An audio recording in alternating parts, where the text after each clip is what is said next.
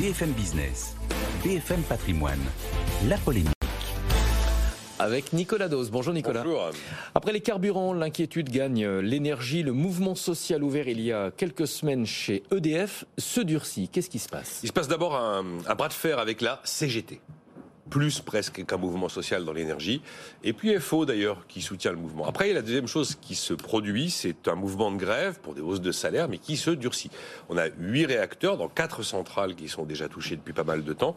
Centrales de la Drôme, d'Ardèche, de l'Ain et de Moselle. Et là, Gravelines entre dans la guerre, enfin dans la, dans la grève aujourd'hui. Gravelines, à côté de Calais, dans le nord, c'est la plus grande centrale d'Europe de l'Ouest. C'est donc un site important. Et troisième chose, c'est que là, on a une menace évidente sur les travaux de maintenance et la capacité à remettre, à remettre en service les fameux réacteurs nucléaires en France qui sont anormalement à l'arrêt. Ça tombe au pire moment, ça tombe à l'aube de l'hiver, dans un choc énergétique absolument historique. Et c'est vrai avec euh, eh bien, un parc réacteur qui n'a jamais un parc de réacteurs qui n'a jamais été aussi diminué. On a 26 réacteurs sur 56 qui sont encore à l'arrêt. Alors pour l'instant, ce dont je parle n'est pas quelque chose que le consommateur observe, contrairement à ce qui se passe pour les carburants. Qu'est-ce que demandent les, les grévistes d'EDF Ça va être très rapide, des hausses de salaire. Alors la CGT voudrait 6% de hausse de salaire. Il se trouve qu'un accord de branche, de branche, hein, pas un accord EDF, a été conclu le 6 octobre. Il n'est pas encore signé. La signature est en cours. Cet accord prévoit 3,6% de hausse de salaire, donc pas 6% bien sûr, et une augmentation minimum plancher fixée à 1040 euros bruts par an. Voilà la revendication.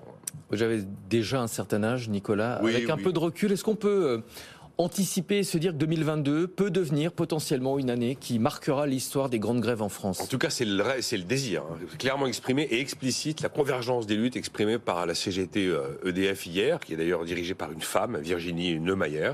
Euh, il est évident que là, on est, il y, a- y a des métiers qui sont plus propices à imposer leur tempo et à bloquer le pays que d'autres.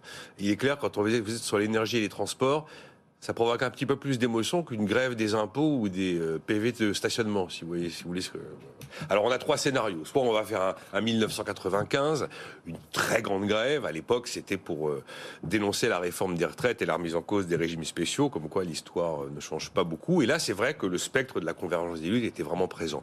Ou alors c'est 2016, le dernier mouvement qui a touché les raffineries. Euh, il y a eu Où un on avait tapé dans les stocks stratégiques oui, pour seulement trois jours. Et en fait, bon, ce mouvement bah, s'est soldé relativement vite. Il n'a pas fait trop de dégâts. Ou alors, c'est 2018, euh, les Gilets jaunes, un soulèvement populaire hors mouvement sociaux traditionnels, totalement inédit, qui euh, conduit aujourd'hui à tétaniser en partie l'action publique. Tel que on regarde les choses au moment où nous parlons, je considère qu'on n'a pas les éléments d'un embrasement social. D'abord parce que la situation chez EDF est beaucoup moins problématique et bloquée que dans les raffineries.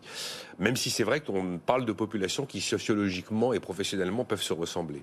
Deuxièmement, la CGT a quand même perdu sa place de premier syndicat français. Ça fait déjà quatre ans que c'est la CFDT qui, dans le secteur privé, est le premier syndicat de France. Troisième élément qui me fait penser qu'on n'est pas quand même à l'aube de la convergence des luttes.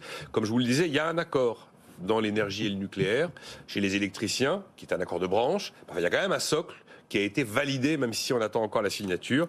Et puis, dernier élément, la CGT est quand même dans une, euh, un mouvement très, très interne. Dans six mois, Philippe Martinez passe la main.